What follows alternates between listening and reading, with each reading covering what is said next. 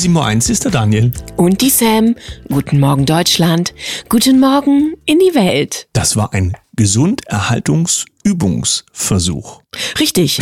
Im, Im deutschen Ärzteblatt gefunden, fünf Sekunden Luft anhalten könnten Risiko für Corona-Infektionen reduzieren. Also, und wer sich im Vorbeigehen an anderen Menschen vor einer Infektion mit SARS-CoV-2 schützen will, sollte für fünf Sekunden die Luft anhalten. Mhm. Ja, die meinen das ernst.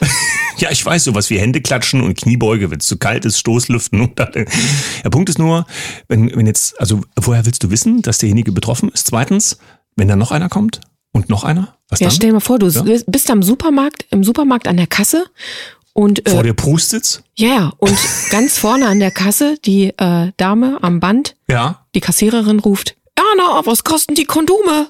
Und es dauert einfach noch, bis die Antwort kommt. Ja, dann, dann stehst du, du da. Läufst du blau an wie die Aubergine. Herrlich, gut. Ja, das ist wirklich ernst gemeint, ja. Komm, lass uns mal starten mit dem wundervollen Tag, dem Datum. Ich finde, der Sendestart war heute erstklassig. Es ist der 8. November 2023. Wir schauen mal in die Chronik und finden da 1971 die britische Rockband Led Zeppelin veröffentlicht ihr viertes Studioalbum, in der Regel schlicht Led Zeppelin 4 genannt. Darauf enthalten ist mit Stairway to Heaven ihr bekanntestes Lied. Ja, es gibt ja nun unterschiedliche Auffassungen zu Musik, da kann man ja drüber streiten wie übers Wetter, aber ich glaube, dieses Lied kennt irgendwie jeder, der 70er, 80er, 90er, 90er ein Radio zur Verfügung hatte. Und dann schauen wir auf die Berichterstattung aus genau dem, also vom letzten Jahr, vom zum genau heutigen Datum, 8.11.2022. Bei der Tagesschau wollte man uns Folgendes erzählen. Post fordert mehr Zeit für Briefzustellungen. Die Deutsche Post macht sich für gelockerte Zeitvorgaben bei der Briefzustellung stark. Gleichzeitig erhöht der Konzern seine Jahresprognose. Er erwartet für 2022 einen Milliardengewinn in Rekordhöhe. Es gab aber dann auch schöne Modelle, dass rechtzeitig zustellen, also so wie du es bisher kanntest, dann einfach nur teurer wird, während es vom Preis her erstmal gleich bleibt, wenn es dann länger dauert. Und du weißt ja, wie sich die Briefmarken entwickelt haben. Äh, ja, da kriegst du jetzt schon fast ein halbes Auto für. Kommen wir zu den Nachrichten. Abendzeitung München. Druckfrische Pässe. Sozialbetrug bei Ausweisdokumenten von Geflüchteten aus der Ukraine. Mehrere Landkreise im Münchner Umland vermuten einen möglichen Sozialbetrug bei Ausweisdokumenten von Ukrainern. Der Freistaat sieht den Bund in der Pflicht. Neue Züricher Zeitung, hier gibt es zwei Vorgänge. Zum einen hat ein Redakteur von dort, Alexander Kissler, bei X oder früher Twitter einen Post abgesetzt, der da heißt, der Bauboom kommt. Zitat, die Bundesregierung weist darauf hin, dass zur Flüchtlingsunterbringung geeignete Typenmodelle in serieller und modularer Bauweise zur Verfügung stehen, die die Länder und Kommunen bei den Rahmenvertragspartnern der Bauwirtschaft abrufen und zur Realisierung von Bauvorhaben nutzen können. Toll finde ich, dass es Rahmenvertragspartner gibt für diese Dinge, wo man sich fragt, will denn die Bevölkerung das wirklich? Aber ich glaube, überall dort, wo ein Geschäft zu machen ist, findet sich auch jemand, der das Geschäft dann tatsächlich macht. Und wenn wir auf die Seite von der Neuen Zürcher Zeitung schauen, finden wir einen Artikel zur Ukraine, was der EU-Beitritt der Ukraine für Brüssels Kassen bedeuten würde. Brüssels Kassen allerdings sind nur eine Zusammenstellung von äh, Zahlungen der Mitgliedstaaten, wo Deutschland natürlich eine führende Rolle einnimmt. Und ich habe mal nachgeschaut in dem Artikel, wenn wir mal konkret werden wollen, was das bedeutet. Hier redet man über eine siebenjahresperiode total mit rund 185 Milliarden Euro, die also die Ukraine bekommen würden. Davon gingen fast 100 Milliarden auf das Konto von Landwirtschaftssubventionen. Naja, wer Korn kann man sein will, nicht wahr? Die Frage ist nur, was ist da bei Zelensky eigentlich los? Den hatten sie jetzt bei CNN, glaube ich, geladen. Der Trump hatte ja erzählt, er könne innerhalb von 24 Stunden den Krieg beenden. Ähm, Zelensky wollte ihm in 24 Minuten erklären, dass das nicht ginge, aber er hat, hat nicht verstanden, dass Trump nicht mit Zelensky den, äh, den Krieg beendet, sondern dass er, glaube ich, woanders anrufen würde. Fokus Online, schockierendes Studienergebnis. Geimpfte erinnern sich anders an die Corona-Pandemie als Ungeimpfte. Aha, eine internationale Studie hat gezeigt, dass Geimpfte und Ungeimpfte sich anders an die Covid-Pandemie erinnern. Statt einfacher Vergesslichkeit zeigt sich eine ideologische Gedächtnisverzerrung, ja? Also, wir haben ja eine Dame, die sich dazu auch äußert. Wir haben in unseren Erinnerungen uns noch weiter voneinander wegbewegt, als wir es eigentlich waren. Die Menschen haben viel mitgemacht in der Pandemie und in der Erinnerung verfestigt sich dies und wird extremer, sagt die gute Frau Betsch. Und das erschwert heute das Sprechen über die Corona-Zeit und die Aufarbeitung. Also es ist ja wahrscheinlich irgendwie wieder eine ganz wichtige Expertin, die sich hier auslassen durfte. Und rein von der Logik kann es ja jeder verstehen. Immer die Perspektive, den Fokus, den du einnimmst und wie du auf Dinge drauf schaust, ja, und was du dann eben auch noch erfahren durftest, formt natürlich dann auch dein Bild und ja. deine Erinnerung. Ich sehe das nochmal ein bisschen anders. Ja, bitte. Denn ich denke, dass in dieser oder rückblickend auf diese Corona-Zeit manche ganz besonders aufpassen, dass sie nicht vergessen, während manche lieber alles vergessen würden. Ja. Ich guck noch mal auf den Zelensky, weil es ja so schön ist. Es gab ja nun, keiner weiß, was genau da besprochen wird, dass die, äh, dass die Ukraine so tauglich wird, dass sie in der EU mit ihren Werten aufgenommen werden kann. Interessanterweise gibt es einen Artikel bei Die Welt. Zelensky will Präsidentschaftswahlen in der Ukraine aussetzen. Ich denke, das gehört zu dem demokratischen Erkenntnis- und Entwicklungsprozess dort.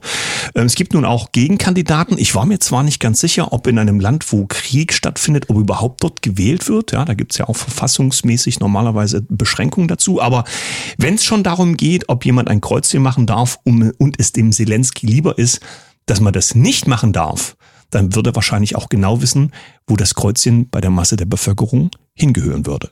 So, ich habe was Warmes dabei von Zeit Online. Wärmekissen Pluf. Endlich ein cooles Wärmekissen. Mhm. In der kalten Jahreszeit gilt sparsames Heizen neuerdings als Bürgerpflicht.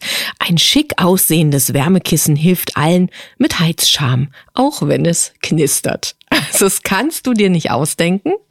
Du kannst dich also eindecken, anstatt mit Heizöl oder mit Gas oder mit Holz, einfach mit genügend Kissen von Pluf und schon bist du knisternd warm eingerichtet. Kriegen wir Geld für Werbung für diesen Beitrag? Nein. Bild. Regierung weiß nicht, wen sie einbürgert. Die Ampel will das Staatsangehörigkeitsrecht reformieren, Einbürgerungen erleichtern, in manchen Ausnahmefällen schon nach drei Jahren. Dabei hat die Regierung keinen blassen Schimmer, wie viele Menschen, die seit der großen Flüchtlingswelle 2015 nach Deutschland kamen, inzwischen die deutsche Staatsangehörigkeit haben. Ich finde das immer ein ganz furchtbar schlimmes Thema, weil das ja beruht auf äh, einer Verordnung aus einer Zeit, ähm, mit der wir ja nichts zu tun haben wollen. Aber diese Verordnung aus dieser schlimmen Zeit wird gerne von dieser Verwaltung genommen, um das hier alles möglich zu machen. Wer will, schaut mal nach. Tichys Einblick. Extra Angebot für Ukrainer mit dem Taxi zur Tafel. Immer mehr Menschen in Deutschland beziehen Spenden von der Tafel. In Lübeck hat die junge Tafel daher eine neue Ausgabestelle eröffnet, nur für Ukrainer. Die Nachfrage steigt, aber der Tafel ist das Thema etwas peinlich. Ach, da gibt's dann bald Kategorien wofür. Ja, Teile und Herrsche. Du darfst dann wieder nur bestimmten Eingängen am Bus ein- oder aussteigen. Ja, wer weiß, wo das alles hinführt. Hier haben wir einen interessanten Vorgang in Großbritannien. NTV Vorwürfe gegen Kollegen sitzen Sunak unter Druck. Ende Oktober wird ein Parteikollege des britischen Premiers Sunak wegen Vergewaltigungsvorwürfen festgenommen. Am Wochenende wird ein weiterer Fall bekannt. Ich sag mal so, in diesen oberen Etagen der Politik, da ist ja auch viel unterwegs, von dem man lieber nicht nicht wissen möchte, was da so los ist. Bei uns ist es eher so, dass die Ermittlungen dann stattfinden von den Parteikollegen, die dann sicherstellen, dass alles ordnungsgemäß läuft. Da verschwinden auch schon mal Laptops aus, äh, ähm, wie, wie, heißt das, aus Panzerschränken, während ermittelt wird. Zauber, Zauber, Fidibus. Mhm. Oder Hex, Hex. War doch äh, Bibi Blocksberg, oder? Die konnte das. Ja, 360 Grad. Epoch Times. Komplett Schluss. Bürgermeister will keine Asylbewerber mehr. Saufgelage und Sexattacken ließen das Fass Fass nun in einer Gemeinde in Oberbayern überlaufen. Nun will der Bürgermeister keine Asylbewerber mehr, auch wenn der Landrat das so will. Hui, da lehnt man sich jetzt schon mal langsam gegeneinander auf. Unbestätigten Meldungen zufolge äh, steigt der Bedarf nach, wie nennt man diese Flüssigkeit, äh, kindergerecht, also wir haben eine Morgensendung, können auch Kinder zuhören, die für den Nachwuchs sorgt bei den Männern. Ja? Ach komm. Und äh, mittlerweile tauchen mehr und mehr Informationen dazu auf, auch im Ausland, dass das ganz besonders gefragt ist, während das gepiekste nicht so gefragt ist, weil man nicht weiß, äh, wie sich das in Bezug auf den Nachwuchs dann auswirkt. Also diese mystische Nachricht verstanden? von Daniel bedeutet, dass das Sperma von ungeimpften Männern jetzt in seinem Wert absolut steigt. Dankeschön, Daniel. Die nächste Nachricht? Das lasse ich mal so stehen. Und damit kommt wir zum zweiten Teil der Sendung. Daniel. Okay, kommen wir zur Dankbarkeit. Dankbarkeit, der Schlüssel zum Frieden. Kriegen wir uns also schön wieder ein, mein Lieber, und lassen vor allen Dingen unseren Gast sprechen, den wir jetzt in der Leitung haben. Unser heutiger morgendlicher Dankbarkeitsgast hat eine Vorgeschichte als Heilpraktikerin Psycho, ist im Bereich der Gewaltprävention unterwegs und ist auch eine Partnerin in unserem anstehenden Glücksbringer-Kongress, der demnächst losgeht. Schöne guten Morgen sagen wir an Mira Feist. Ja, schönen guten Morgen und vielen Dank fürs Dabeisein. Ja, guten Morgen auch von mir. Du Liebe, wir reden ja demnächst ganz viel und ganz lange über Glück. Vielleicht hängt das auch mit Dankbarkeit zusammen, denn die Dankbarkeit steht im Moment für uns im Vordergrund. Wie hast du in deiner Arbeit zum Thema Dankbarkeit schon in die Trickkiste greifen dürfen und inwiefern hängt es mit Gewaltprävention zusammen? Ja, nun, also in meiner Arbeit als Heilpraktikerin und auch in den Gewaltpräventionstrainings kommt es immer wieder zum Vorschein, wie wichtig Dankbarkeit ist. Als Schlüssel zum Glück kann man wirklich sagen. Also wir können Dankbarkeit äh, trainieren und in uns kultivieren und dann entsteht ein Gefühl für, für Glück oder ein Gefühl von Glück. Und in den Trainings, also Gewaltpräventionstrainings, ist es sehr, sehr wichtig, denn Dankbarkeit kann man sagen, ist auch wie eine, aus der Homöopathie kennt man das, eine Nosode, wie eine Gegenschwingung, könnte man sagen, zu den traumatischen Erlebnissen, die wir alle schon mal erfahren haben.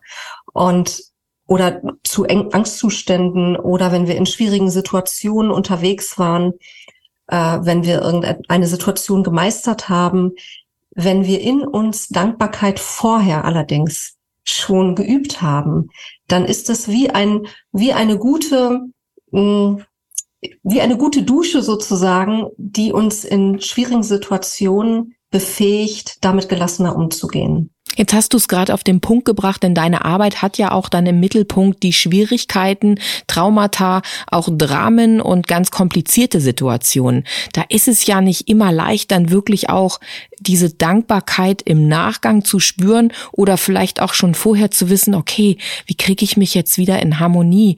Wie, wie kann ich mit der Situation besser umgehen? Was sind da vielleicht tatsächlich auch Methoden, die du unseren Zuhörern heute mal mit an die Hand geben kannst, wie man aus einer echten Krise eine Dankbarkeit formen kann? Also das erste, was ganz schön ist am Morgen zu kultivieren oder zu üben, ist in dieser Phase, wenn wir schlafen und dann so langsam wach werden. Wenn wir uns da wirklich so eine Minute reicht schon aus, uns nehmen und uns selber im Grunde genommen programmieren für den Tag aus eigenem Willen heraus, nicht von außen uns programmieren lassen und das Leben als Schulungsweg sehen und dankbar dafür sind, dass wir Erfahrungen machen dürfen. Das ist schon die erste Dankbarkeit. Und dann können wir alles, was an dem Tag passiert, als Lehrstück oder als Lehrmeister für unser Leben sehen. Und selbst wenn dann eine Riesenwelle kommt und wir dann in irgendeiner Situation wirklich auch von unseren Emotionen weggespült werden oder auch verzweifelt sind oder Hoffnungslosigkeit haben, sobald wir da wieder rauskommen, da können wir uns auch Zettel irgendwo hinhängen, ja, an, an, in die, ins Badezimmer, an den Spiegel oder in die Küche oder wo auch immer wir oft vorbeigehen. Dankbarkeit oder irgendein ein sozusagen ein Schlüsselwort für uns dahin hängen. Und immer wenn wir merken, uns die Emotionen in uns beruhigen sich, dann direkt wieder zu gucken, oh, was konnte ich daraus lernen? Was ist das Gute daran? Was ist sowieso schön für mich? Was ist im Leben schön? Wofür bin ich dankbar? Das ist ein Riesentransformator für wirklich jede Situation. Eine Frage, die mich schon länger beschäftigt, ist, gerade wenn du im Bereich der Heilpraktik unterwegs bist, im Bereich Psycho und auch Gewaltprävention machst, dann betrifft es ja häufig Menschen, naja, die Schweres im Leben erlebt haben. Findest du bei diesen Menschen eher einen Zugang zu Dankbarkeit bei ihnen selbst? Ähm, also mit dem Hintergrund, dass für Menschen, die, ähm, naja, nicht so einen schweren Hintergrund haben, diese Dankbarkeit möglicherweise nicht so sehr im Mittelpunkt steht. Kannst du da Unterschiede feststellen? Also ich stelle fest, wenn jemand Schweres durchlebt hat oder auch mittendrin ist und in sich aber selber die Bereitschaft entdeckt, dass er, dass er eine Veränderung möchte, dass er sich helfen lassen möchte oder eben auch selber sich helfen möchte. Das ist ja eigentlich das, worum es geht. Und von außen bekommt man dann nur Impulse. Wenn diese Bereitschaft da ist, dann ist auch eine große Bereitschaft da, wirklich das Leben anders zu betrachten. Wohingegen, wenn jemand eigentlich so immer ganz gut durchs Leben schwimmt, sage ich mal, ja, also alles ganz, ganz entspannt ist, dann ähm, ist da auch in dem in Bezug auf Dankbarkeit häufig eine Unbewusstheit. Diesen Unterschied stelle ich sehr stark fest. Jetzt haben wir gestern mit dem äh, Sven Sander gesprochen, der ja mit Führungskräften arbeitet und erstmal per se alles schon etwas leichter angelegt ist in seinem Kontakt mit seinen Klienten, als es jetzt da möglicherweise bei dir ist. Wir haben gestern gelernt, wir sollen uns mal 100 Dinge notieren, für die wir dankbar sind. Und wenn man diese Übung beginnt, also ich freue mich übrigens ganz liebe Grüße an unsere Kaffeetafel, dass wir doch einige Zuschriften bekommen haben mit der Dankbarkeit und einige, die ähm, geschrieben haben, ich bin dankbar für meine Gesundheit, für meine Kinder, für mein Auto. Da war dann Auto dabei, das fand ich auch witzig. Es hat auch einen Namen gehabt. Ich glaube, Rosi war es. Ähm, jetzt komme ich auf den Punkt, liebe Mira. Wie ist das, wenn ich so eine Übung beginne? Ist es normal, dass ich vielleicht erstmal nicht wirklich tief Dankbarkeit dabei fühle, sondern erstmal nur statisch ein, ein Aufschreiben hinlege und dass sich dann aber später ein Dankbarkeitsgefühl entwickelt? Also ist das das, was ich dann erlernen kann mit der Dankbarkeit? Meinst du das damit? Ja, definitiv. Also es ist oft so, dass wir äh, Schwierigkeiten haben, etwas zu beginnen. Also das geht um Dankbarkeit, aber das kann genauso gut sein Mitgefühl oder verschiedene Werte, die wir so haben, dass wenn wir da nicht geübt sind, also das heißt nicht bewusst sind, dass uns das dann erstmal schwer fällt. Und das ist eine wirklich gute Übung, was der Sven Sander da auch äh, gesagt hat. Es müssen ja nicht 100, 100 Dankbarkeitsworte ähm, sein, es äh, können ja auch weniger sein, aber dass man wirklich das trainiert, es aufzuschreiben und selbst wenn man erstmal immer nur statisch, wie du sagst, dasselbe aufschreibt. Ich bin dankbar für meine Kinder oder für meine Katze, für meine Kinder irgendwann stellt sich dadurch, dass wir das trainieren, weil im Gehirn findet dann eine neue Verknüpfung statt und damit damit entstehen auch andere Gefühle im Körper und damit spüren wir die Dankbarkeit, die zwar sowieso in uns ist, angelegt, ja, mhm. aber wir nehmen sie dann erst wahr. Und deswegen also nicht aufgeben, sondern wirklich das im Grunde genommen erstmal diszipliniert ein bisschen trainieren. Das ist durchaus so. Für was bist du dankbar, liebe Mira? Was ist auf deiner Liste? Gut, also das sind einerseits Sachen, also erstmal bin ich einfach dankbar, dass ich bin, dass ich lebe, dass ich diesen Körper habe, durch den ich mich hier auf dieser Welt ausdrücken kann. Das ist eine große Dankbarkeit an sich. Ähm, auch also auch dankbar dafür, dass ich meine Sinne benutzen kann, also dass ich hören kann, dass ich mit euch jetzt sprechen kann, dass ich sehen kann, dass ich fühlen kann. Dafür bin ich äh, immer dankbar. Und dann, ähm, was ich zum Beispiel sehr liebe, immer wenn ich Vogelgezwitscher höre, das, das beflügelt mich regelrecht. Dafür bin ich dankbar. Natürlich für meine Familie. Für, für euch, für unseren Kongress, den wir gemeinsam veranstalten, bin ich sehr dankbar. Das ist einfach großartig. Und ja, da hast du ja gerade schon eine Steilvorlage gegeben. Ich wollte nämlich sagen, und ich bin dankbar, dass wir uns zum einen wiedergefunden haben und zum anderen jetzt so ein wunderbares Projekt gemeinsam in die Welt bringen dürfen. Wir nehmen uns einfach jetzt den Raum und gehen von der Dankbarkeit noch einmal zum Glück, zum Glücksbringer-Kongress. Und Daniel darf noch mal ein Fazit geben, wie er uns beiden Mädels so wahrgenommen hat bei unserem Glücksbringer-Kongress. Was soll ich sagen, ohne eine lange Nase zu kriegen? Nein, ich habe euch. Die hast du schon. Ich habe Huch. euch als äh, sehr, ähm, naja, sehr empathisch wahrgenommen mit euren Gästen, was ja auch wichtig ist, wenn du wirklich das das klingt jetzt ein bisschen, bisschen nicht nüchtern, ja, abholen möchtest bei deinem Gesprächspartner, was er wirklich in sich trägt. Und da kann man natürlich ja rational sitzen und sagen, ja, wie geht's dir denn so und erzähl mal was über dein Thema. Oder man taucht mit dem Gesprächspartner ein. Und das klappt manchmal mehr, manchmal weniger. Das hängt ja auch äh, vom Gegenüber ab. Aber zumindest diese Rolle zu leben, ja, da wirklich ähm, denjenigen von innen heraus sichtbar zu machen für das Publikum, das habe ich erlebt und das fand ich ganz toll. Deswegen freue ich mich auch über die vielen Videos, die dann kommen ab. Ja, den nächsten Tagen, am 11. November geht's ja los. Genau, ab 11.11. .11. starten wir durch. Mira, was war dann in dieser ganzen Zeit deine Lieblings, dein Lieblingsinterview, dein Lieblingsgast oder kann man das gar nicht so pauschal sagen? Oh, das wäre das wäre jetzt wirklich schwierig. Also ähm, wirklich viele, viele großartige Menschen, die dabei sind. Also das kann ich nicht anders sagen. Angefangen von, ich habe ein Interview aufgenommen, wenn ich das hier verraten darf, mit dem Stefan Wiene. Das war einfach gigantisch. Dann äh, Florian Sauer und äh, Chris Kattoll und Rahu Bornhorst und El Michaela und den Chiho, den Influencer. Also ich, da ist eine riesen Bandbreite und eine, also eine unglaubliche Vielfalt und diese, diese facettenreiche Antworten auf das Thema Glück, das, das hat mich unglaublich fasziniert. Freuen wir uns also auf den 11. November als Start vom Glücksbringer Online-Kongress. Und für heute sagen wir Dankeschön an die Mira Feist. Ja, gemeinsam gehen wir dann 21 Tage richtig durchs Glück. Liebe Mira, wir werden dich dann bestimmt noch das eine oder andere Mal zuschalten. Danke, dass du heute unser Gast gewesen bist. Ich danke auch. Ein Lächeln von mir in die Runde. Ja, dann freuen wir uns auf morgen. Bis dahin. Tschüss.